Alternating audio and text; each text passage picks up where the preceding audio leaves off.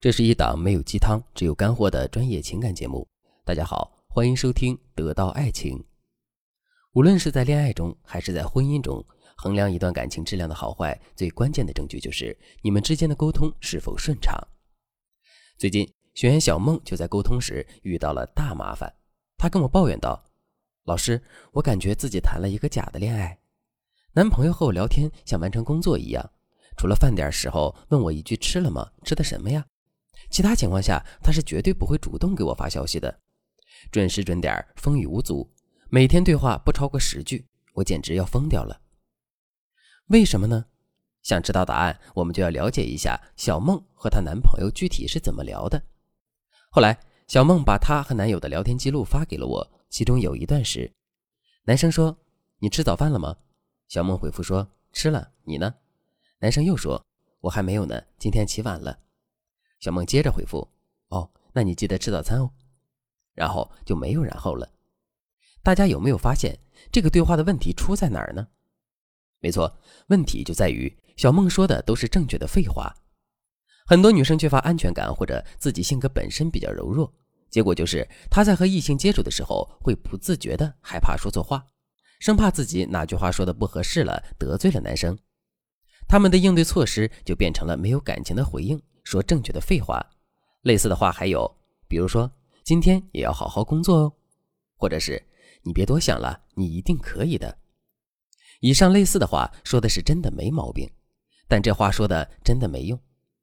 在亲密关系中，一个真正的灵魂伴侣，不只是能够给予爱人鼓励和支持，更重要的是能够接纳他的脆弱和负能量。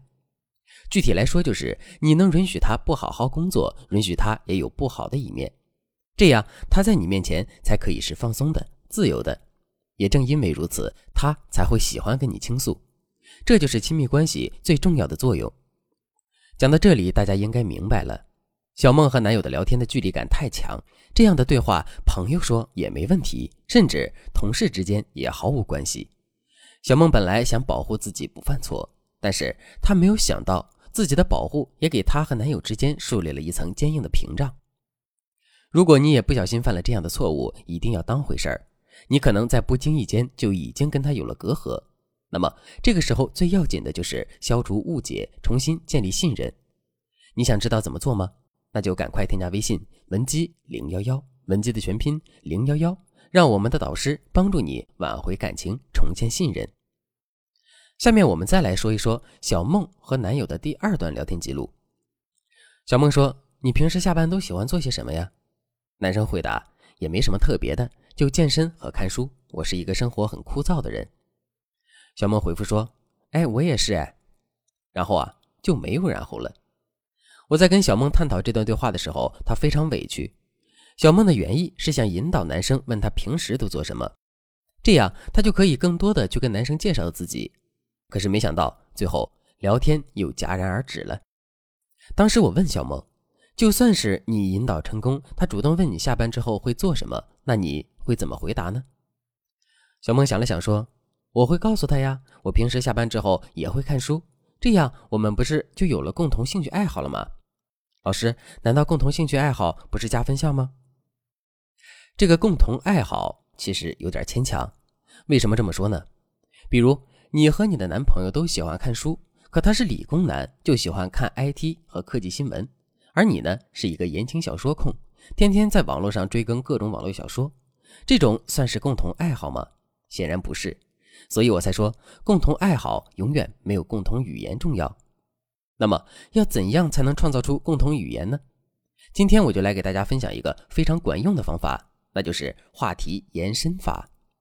就像小梦的男友已经说了自己喜欢看书和健身，小梦完全可以继续问下去：你喜欢看什么类型的书啊？或者你工作那么忙，还抽时间看书，真的是挺优秀的。你最近在看的一本书是什么呀？或者你推荐几本我看看呀？我最近刚好看完了一本书。健身的话题也是一样的，小梦可以这样问：你平时都在哪儿健身呀？去哪个健身房啊？我一直都想学游泳，你可以教教我吗？等等等等，话题的延展性可以从太多角度开展起来了。话题只有延展开来，才可能让你们彼此深入了解。不过，这里的话题延伸有一个需要注意的地方，就是我们刚才提到的小梦和男友第一段对话的问题，不要有太强的距离感。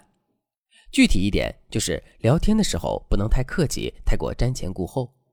有的时候聊天耍点情绪，出点小错误，反而会让你们的距离迅速拉近。还是拿小梦和男友聊爱好这个场景举例，如果男生继续问了下去，说你有什么爱好呢？小梦可以这样说：我也喜欢看书，不过我可不喜欢看那些科学类的东西，我的脑子有一点点笨，一看那些符号就会头疼。我还记得上大学的时候学高数。那简直就是我的噩梦，我还被老师罚过站呢。停，我想大家一定都跟着这段对话的语境进入小梦的世界了吧？是不是很神奇？为什么这段对话会有如此大的能量呢？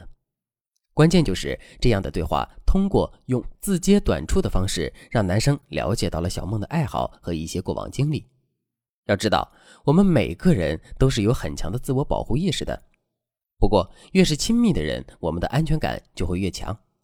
也就是说，我们不会再去华丽的包装自己，而是把自己更真实，甚至更脆弱的地方展现出来。反过来推导，小梦把自己的糗事说了出来，那言外之意是不是说小梦把男人划归到了更亲密的关系中去了呢？没错，而且这样的信号会被男生捕捉到，那么他一定也会对这份感情有了更深的信任。这时候，他们可以聊的话题显然就变得更多了，也变得更有意思了。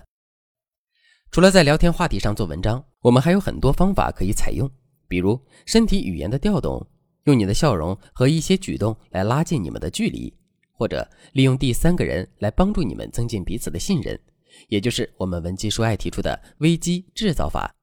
这种方法效果是最好的，但是也是最难操作的。如果你想学习这个方法，那一定要添加微信。文姬零幺幺，文姬的全拼零幺幺，在导师的帮助下，你和心爱的他一定能够创造出更多的共同话题，感情也一定能够越来越甜蜜。好了，今天的内容就到这里了。文姬说爱，迷茫情场，你的得力军师。